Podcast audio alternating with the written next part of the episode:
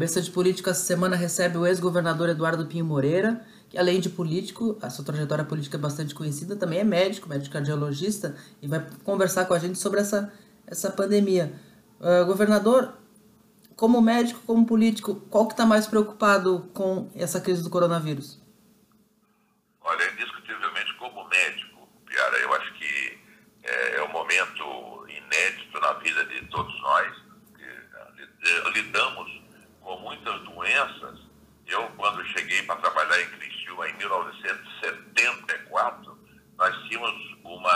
endemia de meningite, né? é, também preocupante, mas nem de perto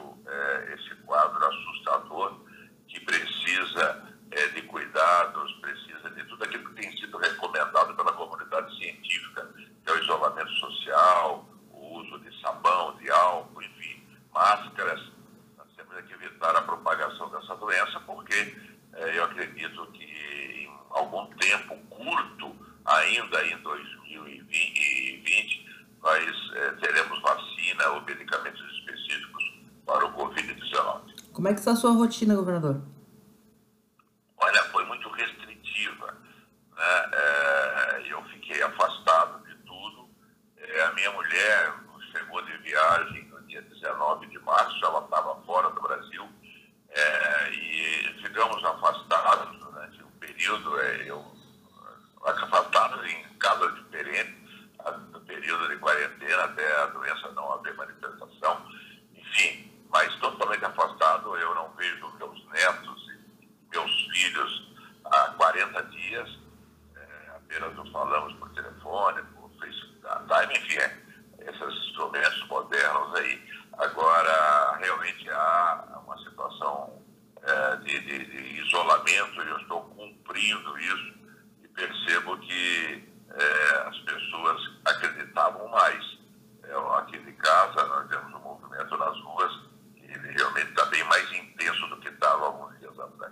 Criciúma a gente percebe que tem uma resistência muito grande, inclusive de manifestações contra o isolamento, né?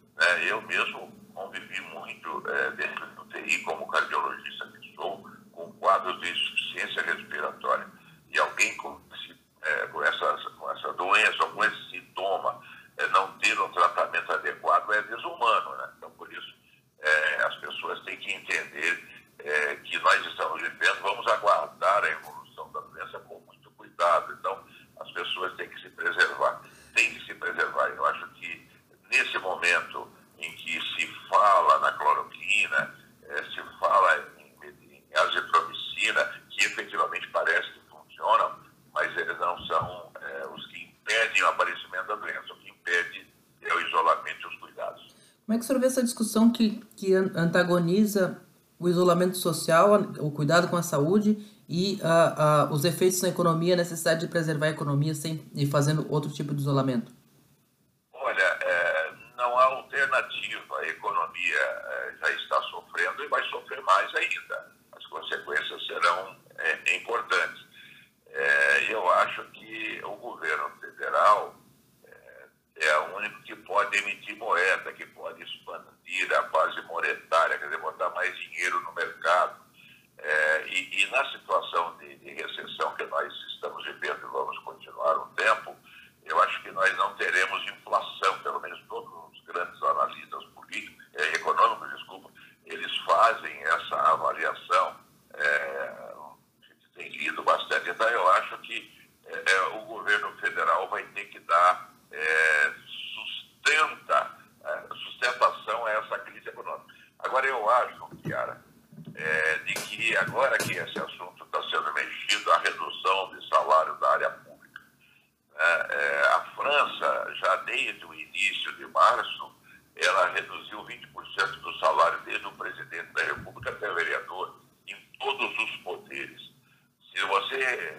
Santa Catarina que a folha é, do, do executivo é de 1 bilhão e 100 milhões por mês, é, eu acho que tirando a segurança pública e a saúde, que são extremamente exigidas nesse momento, os outros todos deveriam ter algum tipo de porte, algum tipo, porque as pessoas estão gastando menos estando dentro de casa, saindo menos. Então, eu acho que, é, estou citando Santa Catarina, você imagina se apenas o executivo tem uma folha de mais de um bilhão, se você somar sistema judiciário, é, legislativo, em todos os níveis, lá na Câmara de Vereadores, nas prefeituras, você vai ter realmente uma economia, porque vai precisar de dinheiro. Se o senhor fosse é, o governador, o senhor já teria encaminhado esse tipo de proposta? Eu, eu, eu teria discutido. A irredutibilidade salarial é constitucional. Por isso é um processo que tem que ser em Brasília. Né? Eu não sei se, se legalmente o Estado pode fazer isso. Acho que não, teria que ser. Mas eu acho que é, vai faltar dinheiro. Agora, é evidente que as pessoas estão gastando menos. Então, as pessoas estão sendo desempregadas da iniciativa privada. É, então, é necessário que haja um balanço, que todos tenham uma, uma, certa, uma certa perda. Eu acho que esse é um assunto que está tardiamente sendo discutido. Sim. O que eu vi hoje? Sim. Eu vi hoje é, 9 milhões de reais para abrir 70 e poucos leitos. Então, nós estamos falando de pouco dinheiro. Eu vi a discussão do, do senador Jorginho Melo sobre os 14 milhões que chegaram em Santa Catarina. Santa Catarina precisa de mais de bilhão. Então, é, são números que têm que ser é, buscados em algum lugar. O, o, a, a Constituição prevê redutibilidade de salários, mas dá para ser mais, mais rígido na, na, na, na, na política de benefícios, gratificações e principalmente na aplicação do teto do, do, do, do salarial do Estado, não dá? É, dá. Tem que ser. Tem que tirar dinheiro de algum lugar. Entendeu? E, e esse lugar, o mais evidente, é na, na, no salário onde não estão trabalhando. E outra questão é a desvinculação das receitas. É, você não é obrigado a gastar 25%, você é obrigado, o Estado, a gastar 25% investir na, na educação. Ora, se as escolas estão fechadas, você não vai precisar gastar 25% ou investir, porque isso já era um número difícil de ser atingido. Então, o dinheiro desse, dessa área, os recursos têm que ir para a saúde, onde é, se investe 12%, no, no meu período foi 14,10%. Eles estão prevendo 12%. Então é o seguinte, tem que passar para 20%, para 30% o da saúde, e não ficar nos 12%. Então, tem que haver desvinculação, remanejamento é, de recursos dessa área específica para outras. É, tem que parar as obras, tem que parar os convênios com os municípios, isso tem que parar. E o dinheiro é para a saúde, para a gente é, poder enfrentar a dificuldade que já existe, mas principalmente o que provavelmente virá pela frente. Como é que o senhor avalia a condução do governador Moisés a essa crise? Olha, eu acho que o Moisés ele cometeu um erro de afastamento no começo. Né? É, eu me lembro de que o, o, Moisés e o secretário da Saúde eles não recebiam ninguém no início do governo. Então, a, a relação é, da, da Secretaria da Saúde com os hospitais filantrópicos, hospitais privados, foi muito difícil. É, uma vez o prefeito de, de Sara foi cobrado do governador lá em Criciúma o atendimento que o secretário da Saúde teria dado aos representantes do Hospital São Donato, que atendia a região, que está lá atendendo até hoje. Então, é, era uma relação muito difícil, que, é, por exemplo, não eram amigos. Então, a parceria está sendo mais difícil, porque há uma falta de confiança é, daquilo que é apresentado o governador ele tem que ouvir mais, ele tem que ter mais humildade. É, às vezes eu vi as notícias desde que eles entraram no governo que Santa Catarina é o estado que é por causa deles. É, ninguém imagina que nós temos a maior expectativa de vida já antes dele entrar, o estado que mais gerava emprego antes dele entrar, o estado que é, tinha a maior produção e exportação de carne suína antes dele entrar. Parece que uh, o estado de melhor destino turístico do Brasil, antes dele entrar, parece que isso aconteceu depois que ele entrou. É, e nisso, ficou muito evidente a inauguração da ponte Ercílio Luz. Então faltou humildade para eles. E ele está perdendo muito tempo é, na, na, nessas entrevistas coletivas, dando estatísticas e números, e números, e números, coisa que qualquer assessor pode fazer. Ele deveria dedicar esse tempo para atender prefeitos, lideranças empresariais. Eu ontem participei de uma, de uma, uma conversa é, pela internet, de uma videoconferência com os prefeitos do MDB, tem dezenas de prefeitos.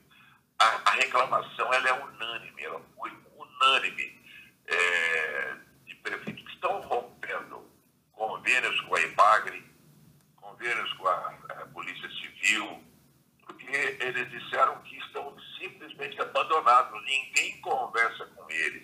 Então, acho que está se perdendo muito tempo em coisas com menor importância para saber a realidade, como foi dito do município lá de São Lourenço do Oeste, do município de Porã do Oeste, do município ali do Sul e assim sucessivamente Santa Catarina. Foi muito forte a reclamação. O, MDB teve muito próximo do, do a base do, o, os deputados estaduais do MDB estiveram muito próximos do governo Moisés durante todo o primeiro ano, a ponto de no início desse ano um, um correligionário seu, Luiz Fernando Vampiro, ter sido praticamente apontado, a, a, quase assumiu a liderança do governo na LESC, houve resistência da, do partido, inclusive do senhor. Como é que o senhor vê a relação do MDB com Moisés? Qual deveria ser?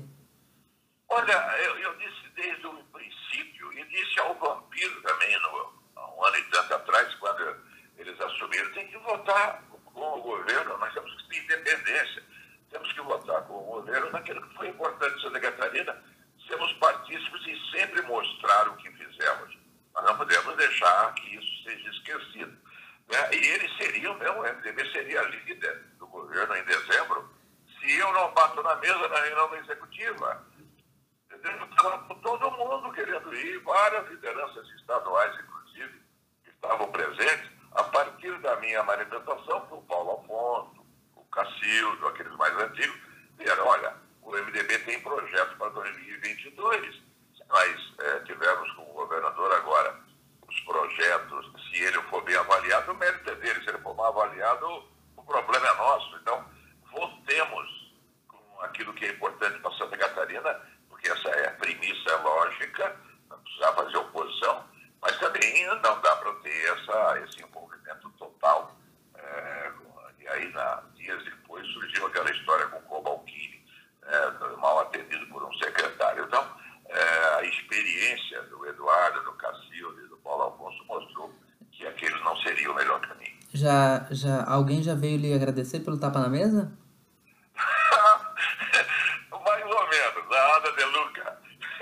Ontem, depois ela me mandou uma mensagem. Se ele soubesse da reunião que você pediu, é, foi uma, ontem depois da. Porque essa, a reclamação do prefeito, do governador, foi de todos os prefeitos interessante, sabe? E, e, mas eles não conhecem a história real, né? Como é que aconteceu na reunião é, em dezembro, quando isso foi impedido. A gente teve, é, falando um pouquinho das questões nacionais, como é que o senhor está avaliando a, a condução do presidente Jair Bolsonaro a essa crise?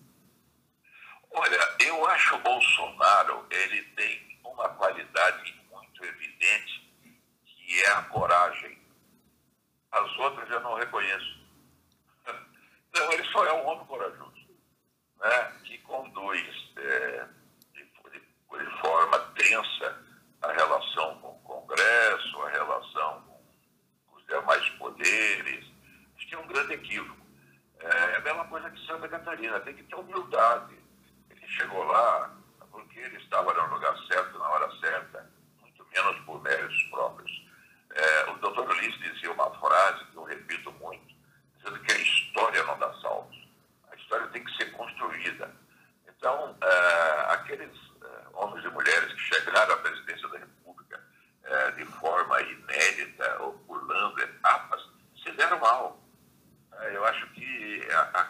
O Bolsonaro não tinha nenhuma experiência, nenhuma condição de administrar um país com a complexidade. Está mostrando agora, na contramão de tudo o mundo, tirando a bela Rússia e mais um outro país aí no mundo, é, em que todos estão, até o meu ídolo dele, que é o Trump, estão seguindo as orientações da ciência.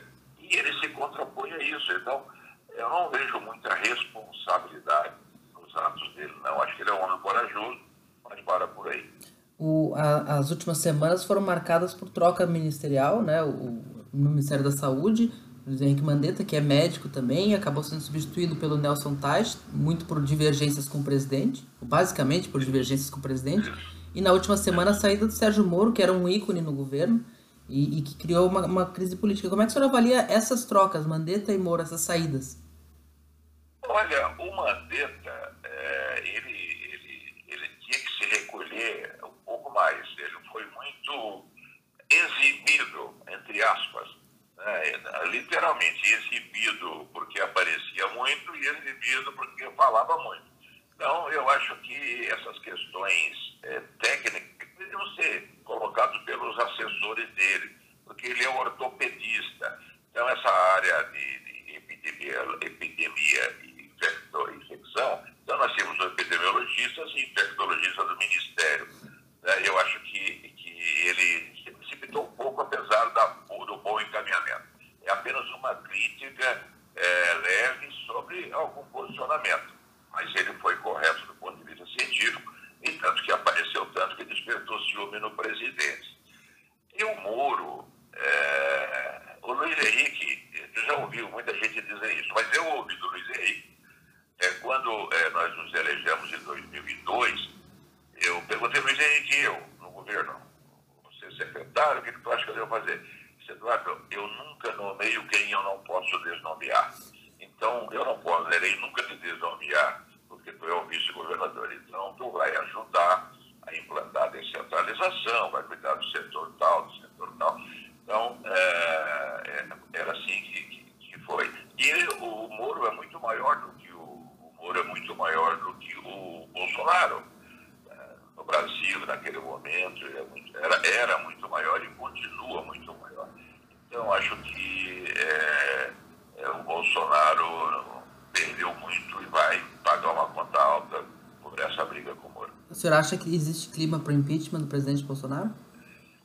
Olha, eu, eu sou contra essa questão do impeachment é, por causa daquela, entre aspas, interferência dele na Polícia Federal, é, aquelas manifestações intempestivas. Nós temos que entender que o presidente é intempestivo, ele é intempestivo, é do temperamento dele isso dezenas, centenas de vezes, vai continuar fazendo. Eu acho que tem que ser analisado com muita cautela.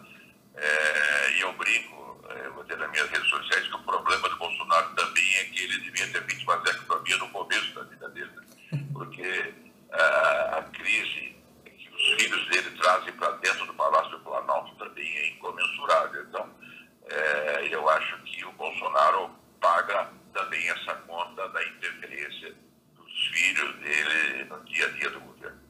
O senhor citou um diálogo seu com Luiz Henrique sobre, sobre o papel, sobre não poder desnomear o vice. E a gente vê aqui no estado a, o governador Carlos Moisés e a vice Daniela Rainer em, em, afastados, muito afastados, posições muito divergentes. O senhor que foi o vice de Luiz Henrique, de Raimundo Colombo, depois governador, tem algum conselho para Daniela Rainer? Olha, é, eu quero dizer que eu e o Luiz Henrique discutimos pouco, algumas vezes que nunca tivemos uma briga pública. É, com o Raimundo eu divergi bastante. Né? Eu, quando eu entrava no gabinete dele, é, com os olhos arregalados, ele falou que que foi. então, havia, mas era uma, é, havia um diálogo é, de, é, entre eu e o Raimundo Colombo. A única vez que houve uma manifestação mais dura minha foi uma vez a morte de uma médica radiologista de Criciúma, num assalto é, que o pai dela era professor dos meus filhos de Marista, é, trabalhou comigo na prefeitura, ele era do MDB, é, o pai da moça, e eu estava em Nova York, e o Márcio Pereira me ligou, eu estava extremamente irritado com a, não, a, a inação do governo naquele momento lá em Criciúma, teve uma reação dura, e aí aquilo repercutiu bastante. Eu lembro, o senhor, disse, o senhor disse que não, não, não optava nada naquele governo.